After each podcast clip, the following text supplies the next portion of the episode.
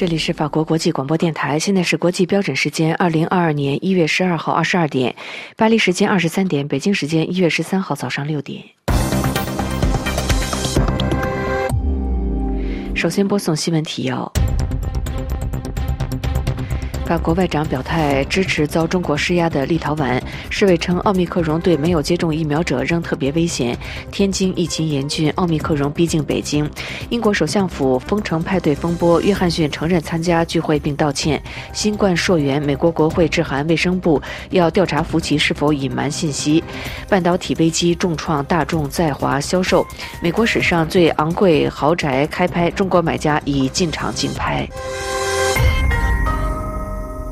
听众朋友，早上好，我是安娜。下面要为您播送这次新闻节目的详细内容。法国外长勒德里昂自法国接掌欧盟轮值主席国之后，首次表态支持遭中国施压的立陶宛。他强调将以欧盟主席国的身份推动欧盟反胁迫措施，并且预防他国胁迫。此外，勒德里昂还表示将重新审视欧中关系。据中央社报道，法国国民议会外交委员会周二晚召开外交部长听证会，外长勒德里昂在。在会上引言表示，法国一月已经开始欧盟轮值主席国的任期。十三、十四号，欧盟二十七国外长和防长将齐聚法国西北部海港城市布勒斯特进行非正式讨论，并且聚焦急需解决的议题，包括俄罗斯、乌克兰、伊朗和立陶宛等。消息称，勒德里昂表示，面对北京日趋强硬的态度，欧中关系也是审视的一个重点。他特别点名中国单边强加于某些成员国的经济与贸易压力，尤其是目前的立。陶宛因此确立与加强我们的立场，以威慑第三国经济等胁迫行动是非常迫迫切的。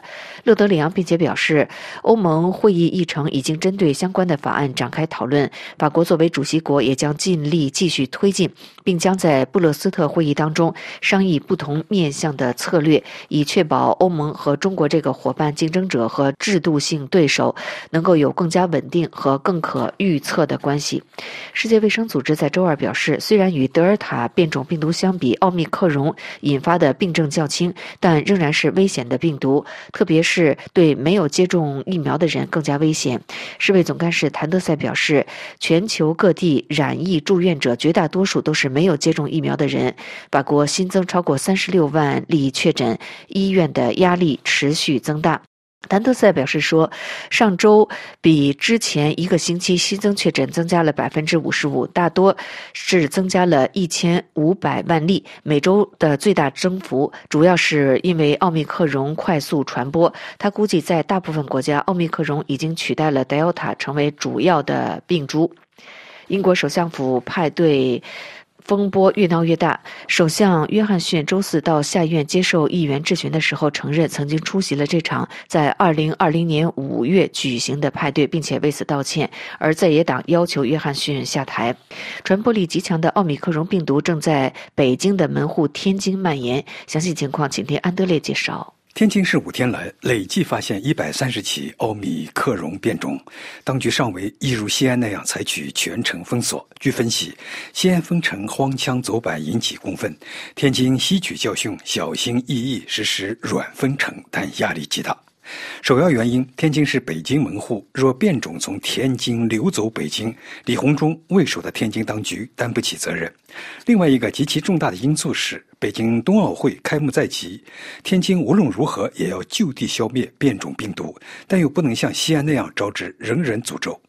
从绝对数字看，天津不过百余例，但西安也不过出现了百余例德尔塔变种后全城被封锁。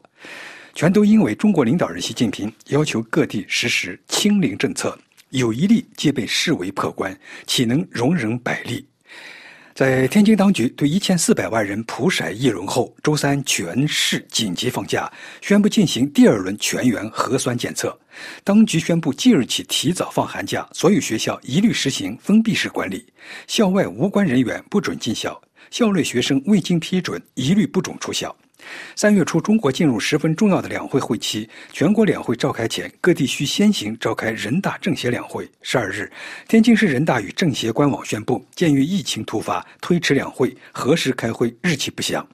中国只在二零二零年武汉疫情大爆发时期推迟过两会。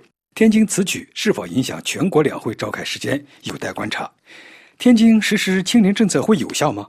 中国知名的留美癌症医师张玉娇十一日以“奥密控前车之鉴”为其，在微博发文表示：“动态清零越来越难防奥密克戎。”传遍中国只是时间问题。他委婉建议中国当局检讨目前的动态清零防疫措施。他在文中说：“奥米克戎已经传入天津、河南、广东，以它的高度传染性，动态疫情清零将会越来越难，成本越来越高。想把新冠阻止在国外暂时或可，长期不可行。一旦新冠病毒在其他国家常态化，传遍中国只是时间问题。现在不会，以后一定会。”新冠溯源，美国国会致函卫生部，欲调查福奇是否隐瞒了信息。详细情况，请听杨梅的报道。美国国会众议院共和党重量级议员、众议院司法委员会议员吉姆·乔丹和众议院监督委员会议员詹姆斯·科莫一月十一日致函美国卫生与公共服务部部长佩雷拉，要求提供对美国国家过敏和传染病研究所所长安东尼·福奇博士的采访记录。公开信揭露，现任美国国家卫生研究院院长柯林斯和美国国家过敏和传染病研究所所长福奇与美国病毒学顶尖级专家之间的电邮记录。最新公开的电子邮件显示，在大流行病早期，美国卫生部门咨询的专家家们就认为，新冠病毒来自中国武汉的一个实验室是可能的，甚至是极有可能的。但安东尼·福奇和柯林斯却努力阻止这一假设。公开信披露的电子邮件中包括2020年2月1日的一次有关病毒来源讨论的电话会议的记录。在这次会议上，至少有11位科学家对病毒的起源进行了研究，其中许多人倾向于实验室泄露理论。这次电话会议的总结记录在2020年2月2日。惠康基金会主任吉里米·法拉尔博士发送的一封电子邮件上，根据法拉尔博士的记录，冠状病毒研究专家、被称为萨斯受体发现者的斯克里普斯研究所的免疫学教授马克·法尔曾在会上表示，他发现该病毒的一个关键方面非常不可能在实验室之外发展。他认为，来自实验室的可能性是百分之七十或者百分之六十。杜兰大学医学院微生物教授罗伯特·卡里也表示，他看不出有什么合理的自然情况让关键的氨基酸和核苷酸插入蝙蝠的病毒之中，使其成为杀死全世界五百多万人的病毒。不过，上述科学家受到福奇等人的警告，他们被警告实验室泄露的讨论可能对整个科学，特别对中国的科学造成不必要的伤害。美国众议院的信函中强调，这些电子邮件显示，福奇博士被警告过两件事：一是新冠病毒有可能从武汉病毒实验室泄露出来；其二是该病毒有可能被进行了基因改造。公开信指出，目前的当务之急是要调查清楚福奇博士是否将上述信息转达给了美国政府的其他部门，以及倘若该信息被及时传播，是否会改变政府对大流行病的反应。另外，尽管福奇博士在多个场合进行了否认，但事实上他十分清楚美国政府与援助武汉实验室的卫生组织之间的利益合作关系。半导体危机重创大众在华销售，请听丹兰发自柏林报道。据德新社报道，德国大众汽车集团去年在华销售大大下滑。大众汽车中华区总裁沃伦斯坦将缺乏半导体和供应链紧张视为销售下滑的原因。常年来，大众汽车集团在中国销售红火。中国是大众汽车全球最大单一市场，但在2021年，这家总部位于沃尔夫斯堡的汽车生产商在中国的销售额下跌了百分之十四。沃伦斯坦表示，这是相当艰难的一年，销售下降主要涉及的是销售强劲品牌大众和斯柯达。高端品牌奥迪的销售不那么糟糕，只下降了百分之三点六。保时捷甚至增长了百分之八，整个市场增长了百分之四。大众汽车在中国的市场份额长期以来一直为百分之十四到十五，二零二一年下跌到百分之十一。但大众希望今年能强势追赶，增长能达到百分之十五。大众 ID 系列电动汽车的销售在年底时呈积极增长势态，二零二一年销售了七万多辆。沃伦斯坦希望今年的销售至少翻一番。他确信大众汽车能够出售所有能够制造出来的 ID 系列电动车。这是柏林丹兰法国国际广播电台中文部专稿。美国史上最贵的豪宅将以二点九五亿美元底价开拍，而中国的买家已经进入了场地进行竞拍。详细情况，请听旧金山特约记者王山报道。位于美国南加州贝莱尔一座被称为“唯一庄园”的十万五千平方英尺豪宅，将于下个月拍卖。届时，它可能成为美国史上最昂贵的房产。据传，已有一位来自中国的神秘买家出价。美国有线电视新闻网报道说，这座占地3.8英亩的半山豪宅将以惊人的2.95亿美元上市，并于2月7日至10日在线拍卖。这座豪宅拥有360度的海景和山景，以及远眺洛杉矶市中心的景观。佳士得房地产公司的数据显示，世界上很少有房产的售价超过这个数字。包括法国的路易十四城堡、摩纳哥的美好时光顶层公寓和香港的波洛克之路庄园。唯一庄园共有二十一间卧房和四十二间浴室，内建俱乐部、美容院、水疗中心、四十人座的家庭影院、保龄球场、酒窖、停车场，一个环绕住宅三个侧面的无边泳池。仅主卧室的面积五千五百平方英尺，就超过了美国普通房屋的两倍。贝莱尔堪称南加州最富裕的社区，包括娱乐圈名人碧昂斯和世界顶级富豪马斯克都曾在此落脚。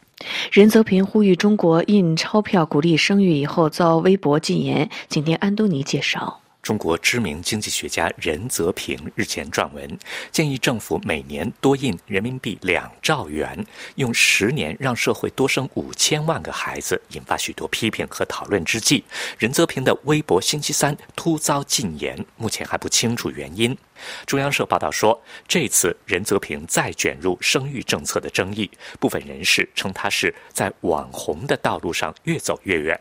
任泽平十号在微信公众号“泽平宏观”发表题为“解决低生育的办法找到了：中国生育报告”的文章，建议中国尽快建立鼓励生育基金，央行多印人民币两兆元，用十年时间让社会多生五千万个孩子。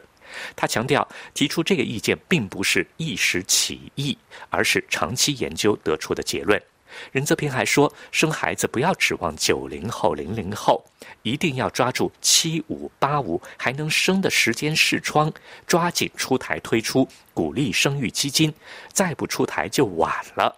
这篇谏言引发许多批评，很多人认为现在生育率低有多方面的原因，包括现代人的自主性提高，而不是纯粹生养成本的问题，更不是简单通过印钱来解决。而且任泽平的说法也没有真正应对一九九零年以后出生的年轻人不愿意生育的问题，但也有许多网友留言表达支持，并且说只要国家多补助，愿意生孩子。陷入舆论漩涡之后，泽平宏观现在已经看不到这篇文章。十二号晚间，多家中国媒体指出，任泽平微博显示因违反相关法律法规，该用户。目前处于禁言状态。捷克外交部长利帕夫斯基公开反驳捷克驻中国大使东福德支持北京冬奥的言论。利帕夫斯基上周接受捷克电视台访问的时候表示，政府打算调整对中国的政策关系。东福德发言违背政策，已经打电话给他，请他不要再这样发言。印尼煤炭出口在确认国内公共事业供应安全以后即可恢复。各位正在收听。的是法国国际广播电台的新闻节目。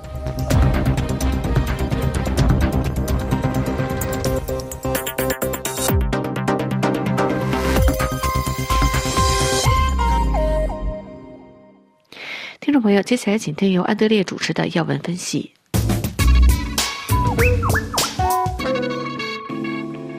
各位听众，继星期一美俄日内瓦谈判之后，星期三西方盟国敦促俄罗斯总统普京撤回在乌克兰边境的部队，坐下来与北约认真谈判，以避免乌克兰再次爆发冲突。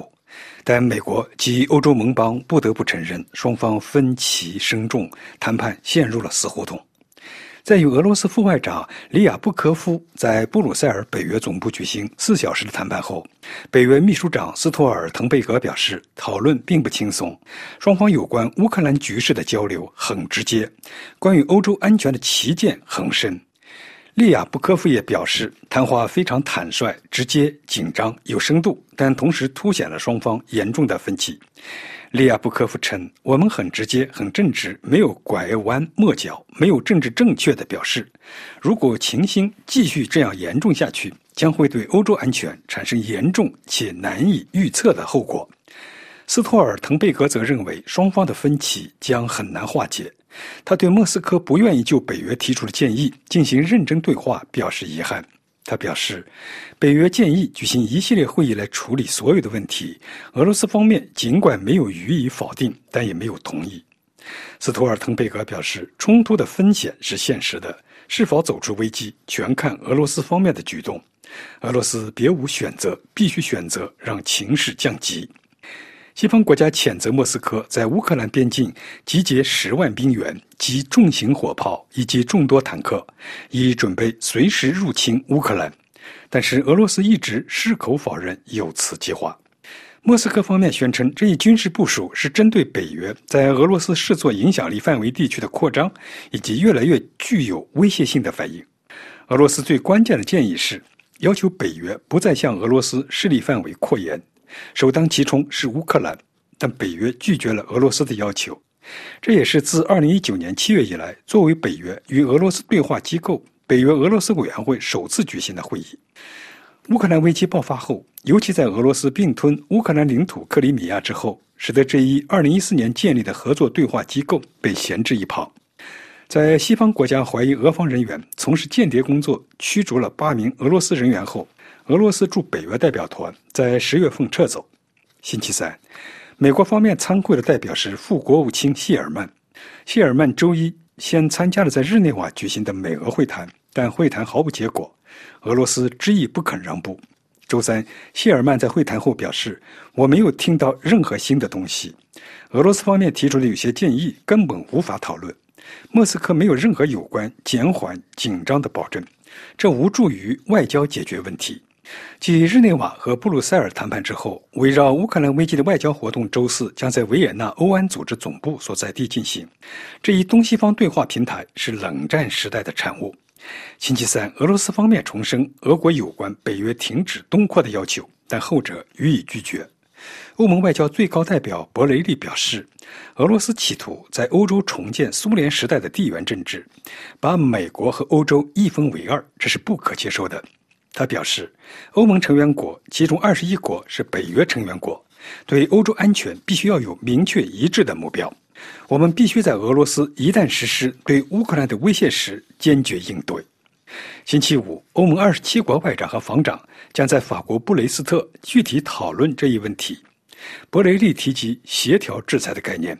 他表示，我们不是一个军事联盟，但我们有能力维护我们以及我们盟友的安全利益。各位听众，以上您听到的是安德烈主持的要闻分析。感谢索克亚的技术合作，谢谢您的收听。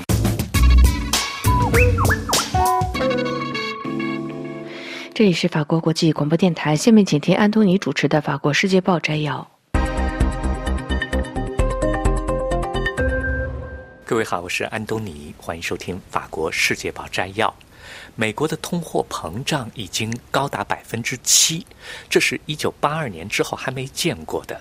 这是法国全国性报纸《世界报》今天很重要的一个标题。文章点出了这个通胀指标的关键：美国人的薪水跟不上通货膨胀的速度，所以这个问题现在成了摆在拜登总统面前的首要的政治问题。到底怎么回事？法国《世界报》做了详细的解释。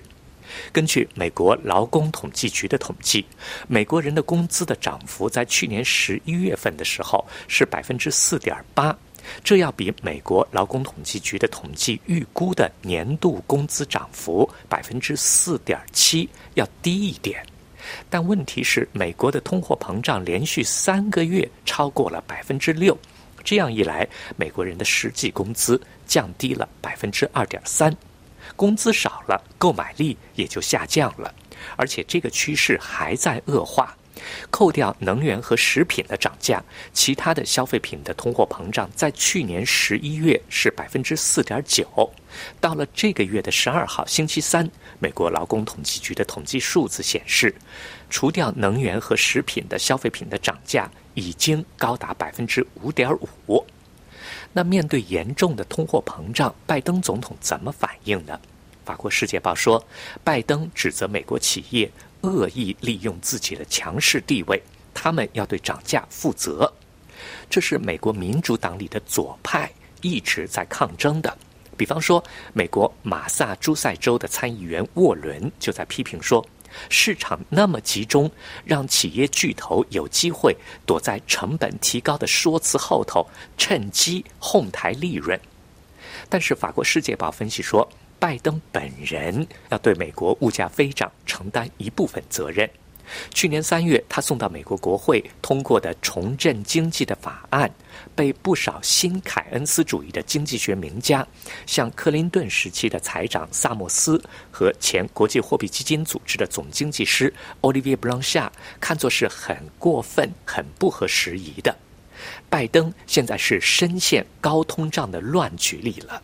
因为没有人知道美联储的应对政策会不会让经济放缓下来，会不会造成经济急刹车，甚至是衰退。世界报说这些都是有前车之鉴的，所以没办法了解到今年第二季度美国的通胀会不会降到百分之二左右的水平。另外一个要对美国四十年来的高通胀负责的机构是美联储。之前，美联储信誓旦旦地说，通胀只是一个临时现象，到后来才改口。美联储主席鲍威尔星期二在美国国会解释了美联储为什么会判断错了。具体的原因是，港口停摆、半导体缺货，严重影响了汽车业的复苏。所以说，全球经济的瓶颈期要比预期的时间长得多。还有一个原因是新冠疫情。美国人对服务的消费需求减少了，可是对物品的消费需求增加了，生产和供应之间的关系紧张了。在这种情况下，餐厅的人手少了，娱乐少了，交通减少了，但是物价飞涨上去了。那美联储要用什么办法来纠正他们的判断失误，解决通货飞涨的问题呢？世界报说，之前为了提振经济，美联储人为的压低国库券的利率。现在他们决定要少买国库券。更重要的是，美联储准备在短期内至少分三次提高利率。第一次可能在三月份美联储开会的时候就提，准备把十年期的利率提高到百分之一点七二。不过，这个利率在高通胀面前还是太低。华尔街好像觉得利率再高一点，他们也还有空间，因为他们在算通胀还会高。星期三纽约股市开门之后，纳斯达克指数上涨了百分之零点五，S N P 五百上涨了百分之零点四。好了，各位，以上听到的是法国《世界报》摘要，由安东尼编辑主持，感谢收听。这里是法国国际广播电台，接下来请听东京专栏。一月九日，日本全国公布八千二百四十九例新冠新增感染者，与上个月九日的一百六十三人相比，人数增加了五十倍。一月八日，日本新增确诊新冠病毒感染人数突破八千人，达八千四百八十人，为去年九月十一日以来首次。冲绳县感染一千七百五十九人，连续三天最高。东京的感染人数是一千二百二十四人，大约是一周前的十五倍。第六波疫情汹涌而来，而受害最重的就是冲绳。在日本，自十月以来，患者人数大幅减少，被称为日本的谜团。而这次却出现了相反的谜团。感染扩大的最大原因被认为是奥米克戎毒株的高传染性。以感染扩散趋势最高的冲绳县为例，该地区的美军基地发生了爆发性感染，因此毒株传播开来。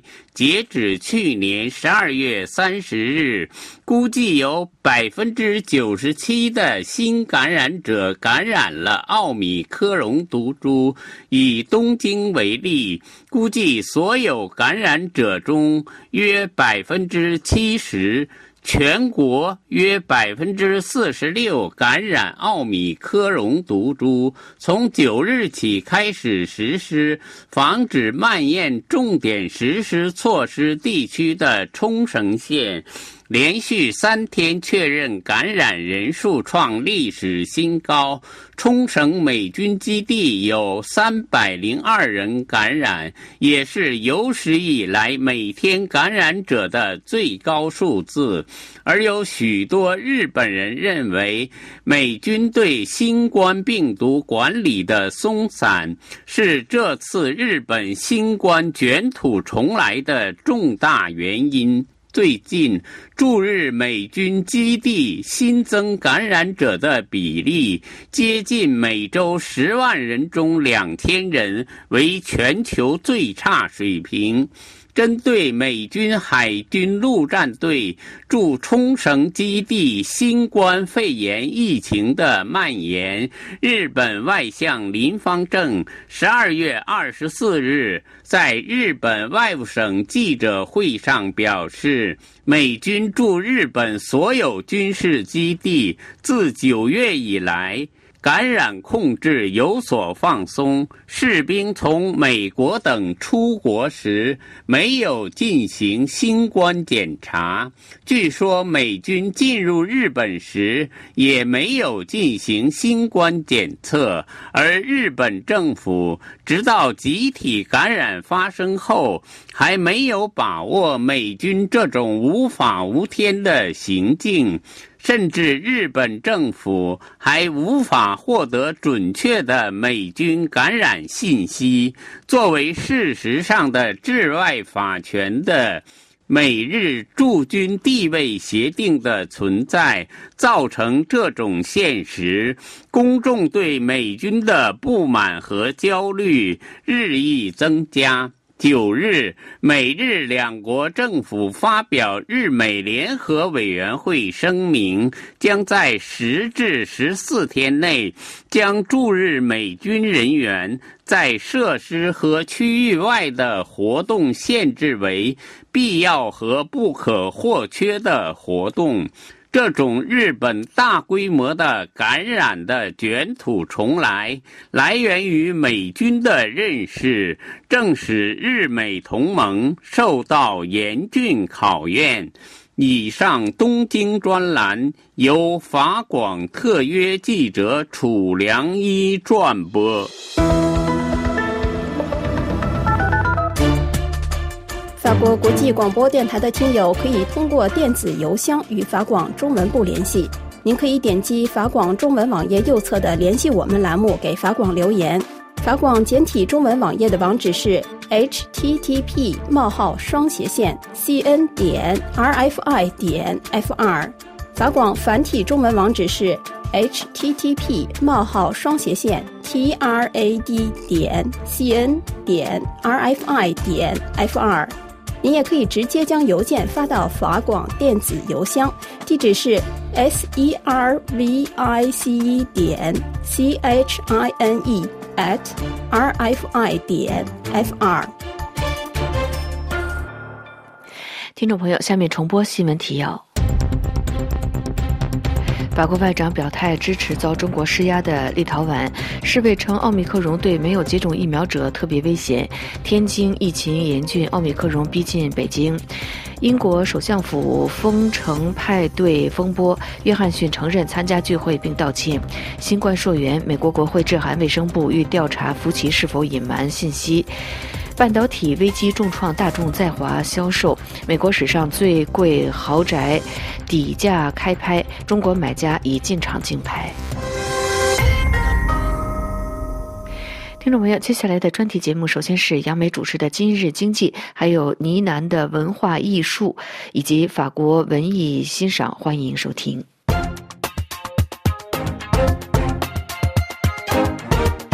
听众朋友，二零二二年新年伊始，各国政府与民间最为关注的焦点议题之一，就是物价的飞涨，能原材料以及能源价格的攀升，抬高了各行各业生产的成本，导致所有的物价。从民众日常生活中的必需品牛奶、黄油、食糖等食品，到汽车、燃油、交通运输，都创下了前所未有的涨价记录。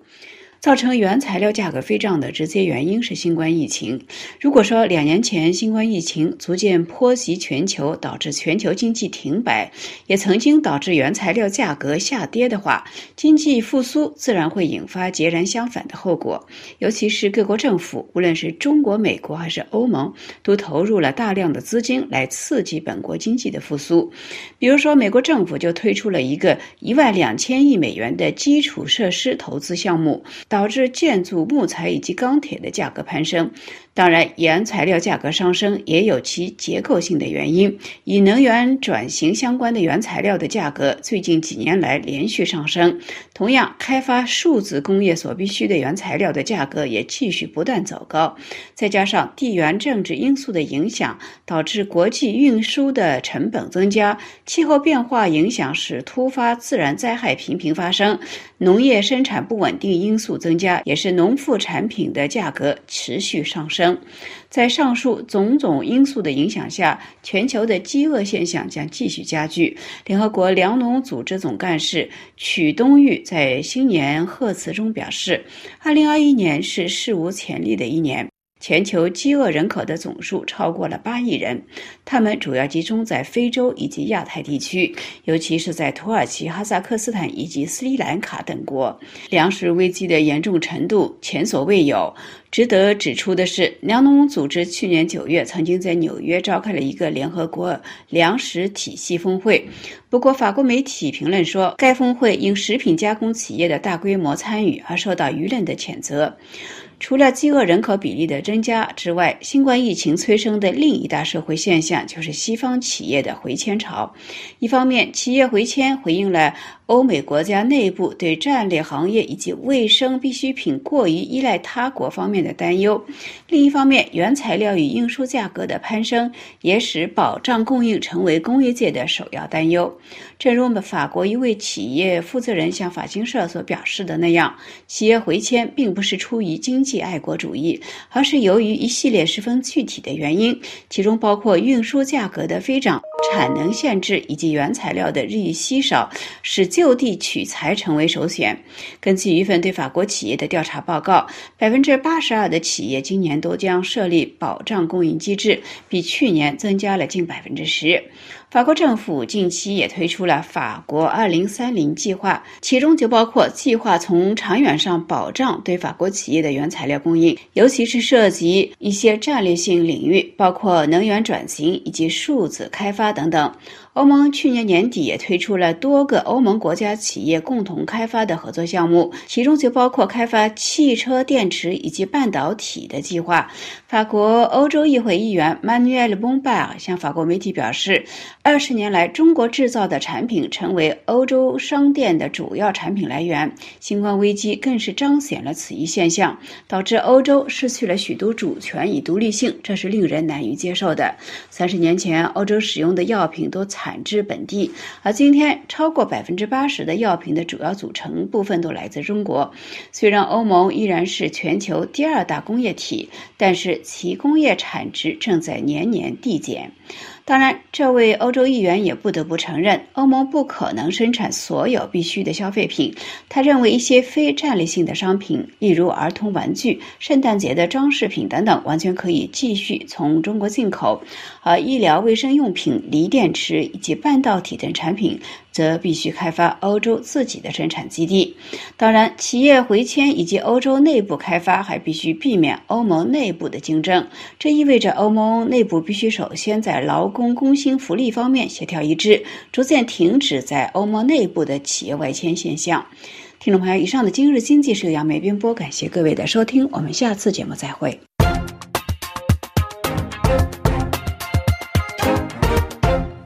这里是法国国际广播电台，听众朋友，明天专题节目时间要为您安排播出今日经济，欢迎收听。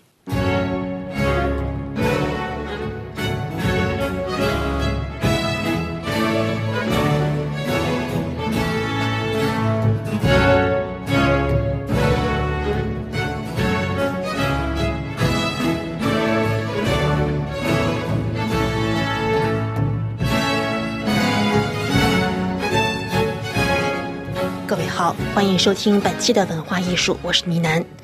一月十五日是莫里埃的受洗的日子，从拉雪兹神父公墓到今年巴黎大大小小两百多场纪念活动，再到全球多个国家的莫里埃回顾展和研讨会等，这位生于四百年前的传奇人物，今时今日仍旧风靡，文学、戏剧、风格。精神，莫里哀给法国法语和世界对于法国文化的了解打上了浓墨重彩的烙印，也继续给当今的文化艺术生活以灵感。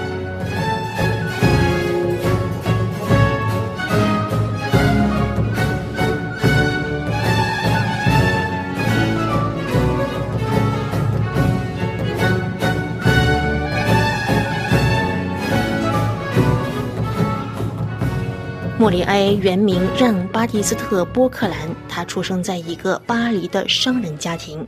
二十一岁时，与人共创一直反响不尽人意的光耀剧团，后来加入了埃佩尔农公爵等权贵人士庇护的乡间剧团。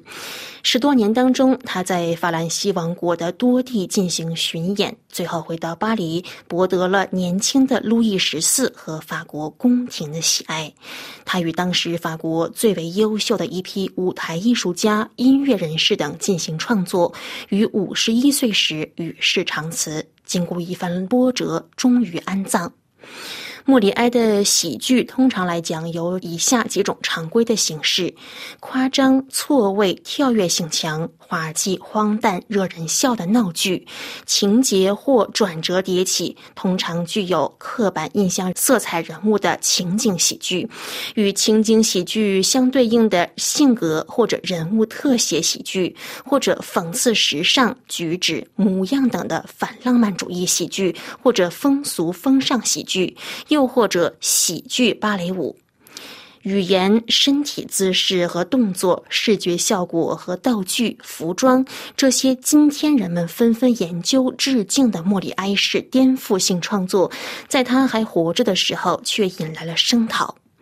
闹腾而又搞笑的风格被尤其是教廷谴责又低俗又粗陋，但喜剧的主旨精神或者折射出的道理、德性等等，却得到了一些知识界人士的欣赏和赞誉。到了后世，有人说莫里埃是那一个时代的哲学家，他是暗中的挑衅者，是一个介入政治的作家。他的喜剧作品就好像梳子一般，细细梳理了社会的真实，浮现了本真。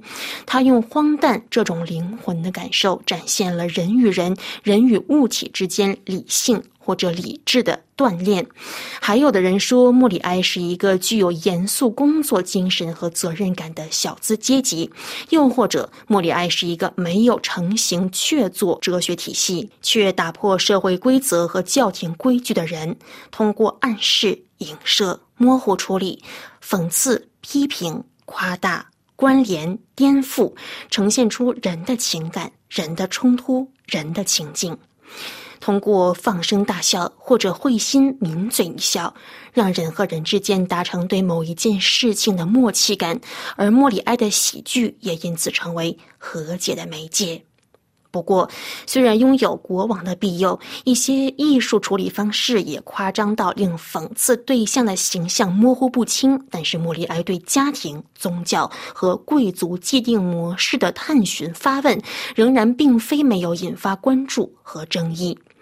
他的喜剧引发了一场又一场的社会辩论，喜剧剧台也不再仅仅是剧台，甚至在法国人集体性格的演变与法国社会特征的演化当中，它起到了重要的作用。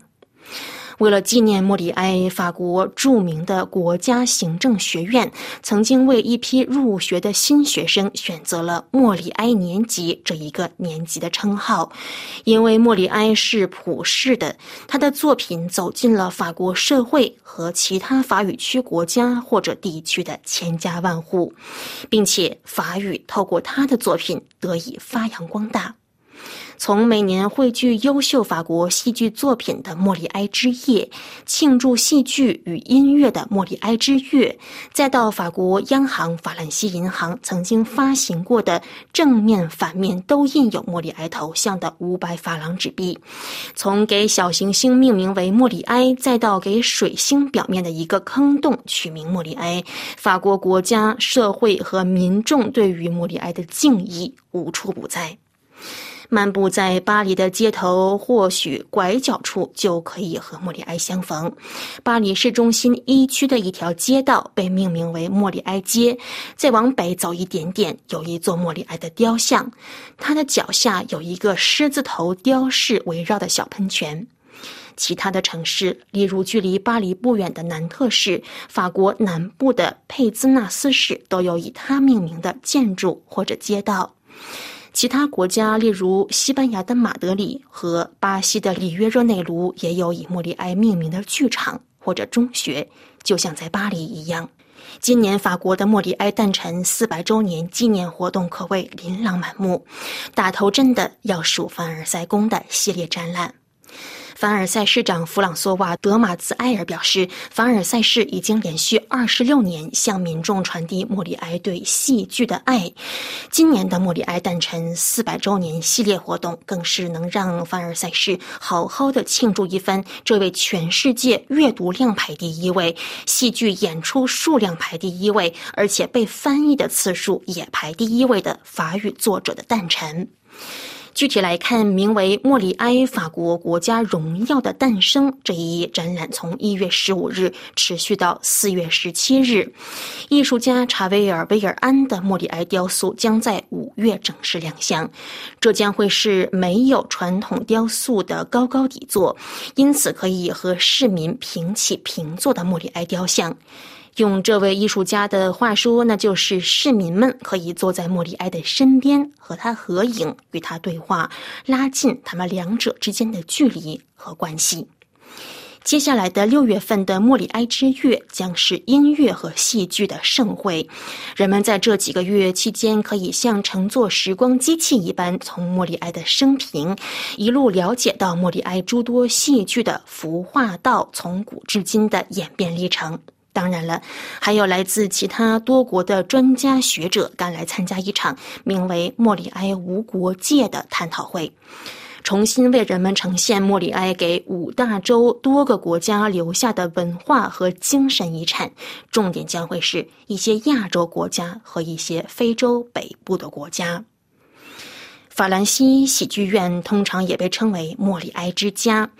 他在一六八零年得以创立，离不开莫里埃生前的剧团。自三个世纪以来，法兰西喜剧院一直传承着莫里埃的遗产。对参观法兰西喜剧院感兴趣的朋友，可以在今年的一月到七月之间参观以下三个展览：莫里埃的千张面孔、舞台上的莫里埃以及彩色的莫里埃。在本台对莫里埃诞辰四百周年的连载报道当中，法语部也和波兰的法语戏剧国际中心进行合作，推出系列通过戏剧学习法语的节目。法兰西喜剧院曾经表示，法国的喜剧表演者们通常会把莫里埃看作是自己的领头人。莫里埃不仅是理想的艺术家，他更是守护神。在二零二二年莫里埃诞辰四百周年到来之际，法兰西喜剧院的总经理埃里克·惠夫庄严的写道：“如果有那么一个剧场，他不知道该如何去演莫里埃，那就一定是莫里埃自己的剧院及法兰西喜剧院了。这么说可不是开玩笑，因为放眼法兰西喜剧院的成员，没有任何一个人会对你说莫里埃肯定是这样或者那样的。”因为每天、每月、每年、每百年，喜剧院来来去去的人，首先而且最重要的一点，就是要保持谦卑。他说：“莫里埃有千张面孔，千个剧场，很难讲哪一个才是最真实的。而我们法兰西喜剧院被称作莫里埃之家的剧院，能做的只有树立一个既不明确又丰富的莫里埃的模样。”也许只有这么做，才能触及真相的冰山一角。不过，我们也不要害怕，朝着所有的方向继续探索下去。无论是详实豪华的角度，还是朴素简单的角度，革命性的角度也好，学生模样的天真角度也好，落脚点坚实的角度也罢，扑朔迷离的角度也罢。有针对性的角度将会和弯弯绕绕的角度一样广受欢迎，因为所有有关莫里埃的内容碎片最后拼凑起来，混合着历史和故事，就有可能为人们重现莫里埃真实的样貌了。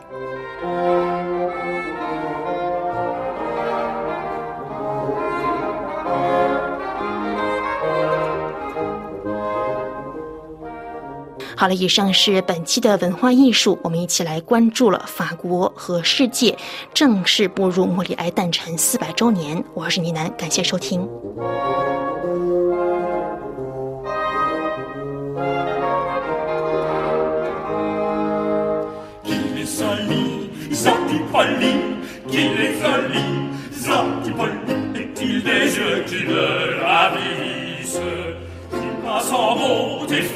Narcisses, que fut un blondin accompli, qu'il est solide, gentil poli, qu'il est solide, gentil poli.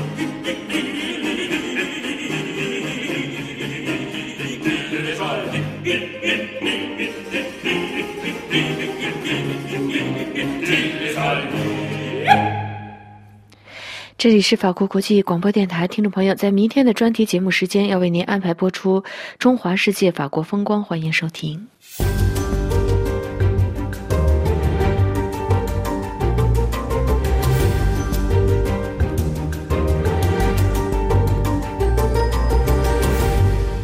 各位听众，今天要为您介绍的是巴黎圣母院的室内设计计划。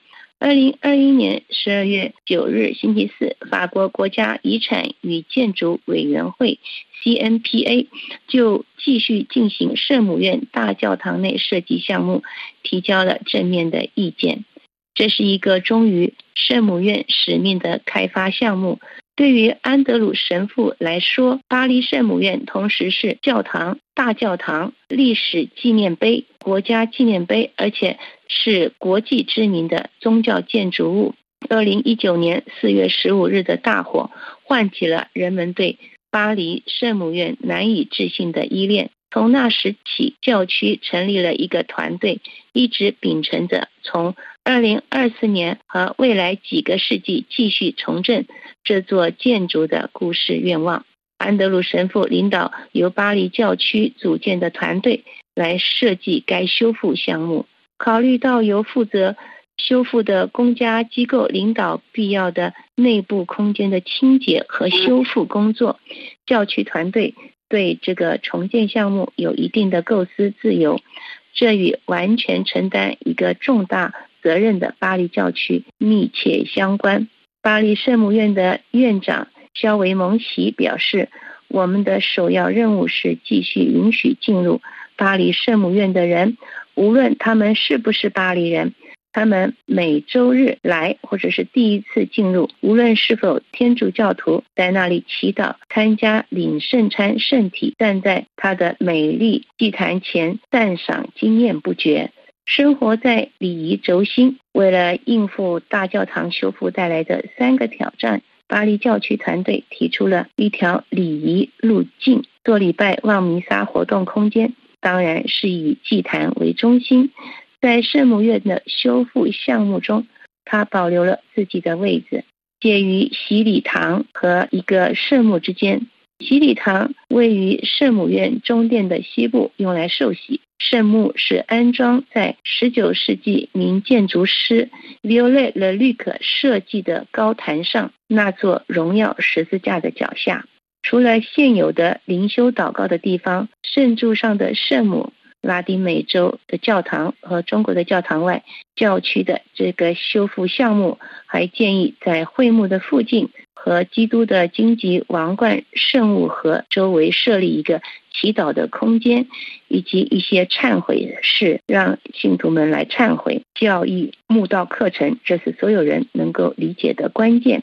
因此，教区的这个修复项目与大教堂的内部礼仪布置并行着。设计了一个真正的课程步骤，该课程立基于建筑和那些宗教作品，可以构成一个真正的天主教的入门课程。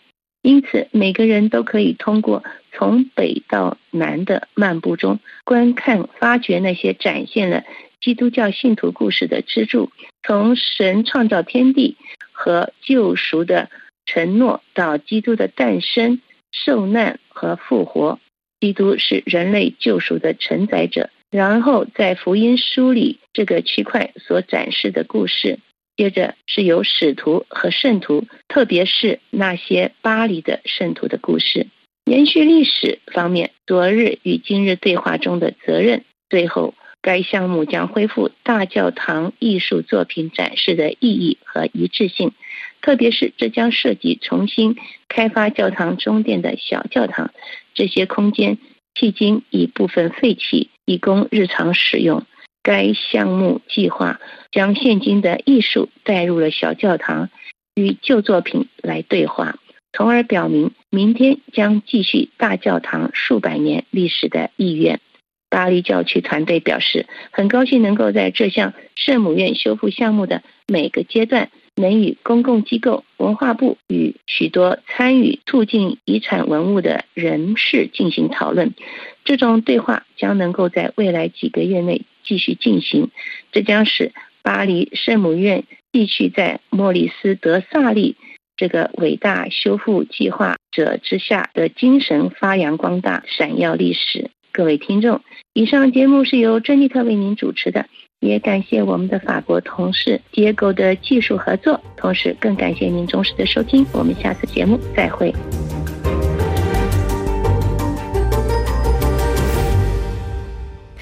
听众朋友，接下来我们要一块来欣赏一首法国歌曲，这是由斯蒂芬·舍所演唱的《Prisonier》。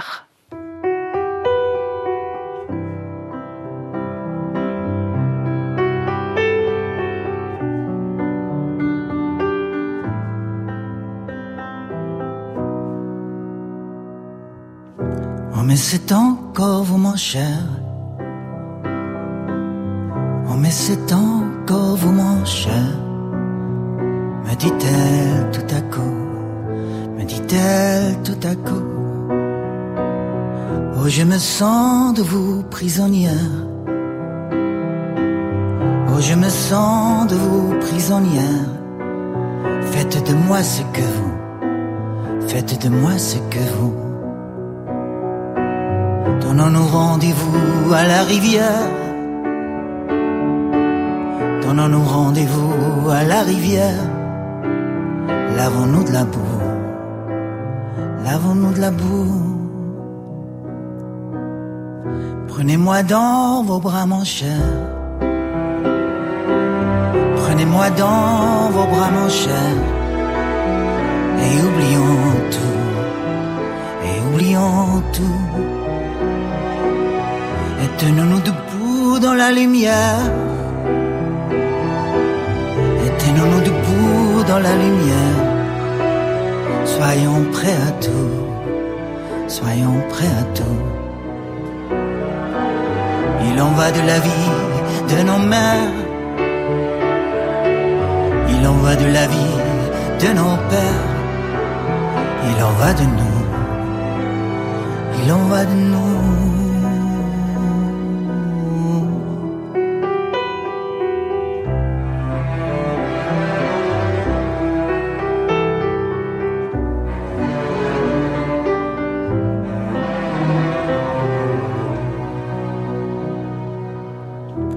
Je me sens de vous prisonnière. Oh, je me sens de vous prisonnière. Faites de moi ce que vous. Faites de moi ce que vous. RFI, les voix du monde.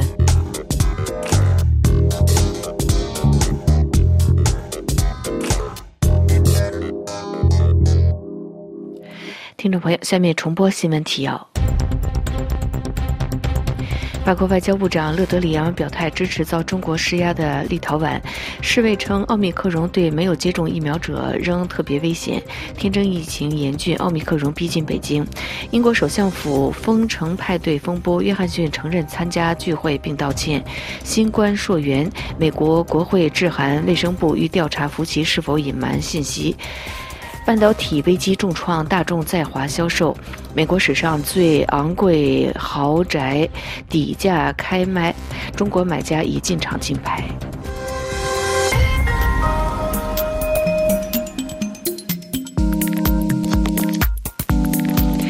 朋友，法国国际广播电台的这次中文节目是由安娜为您主持，要感谢斯维亚的技术合作，也谢谢您的收听。最后，我们还是要一块来欣赏一首法国歌曲，这是由安娜 Magison 所演唱的《On d u m o》，也在歌曲当中祝您平安愉快，我们再见。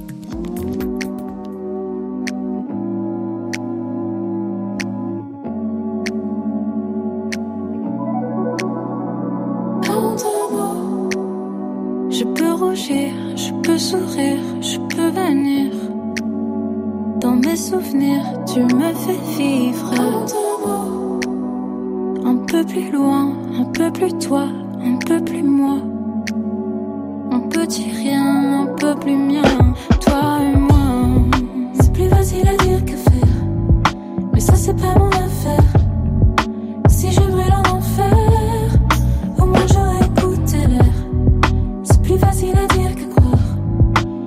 C'est pas mon histoire.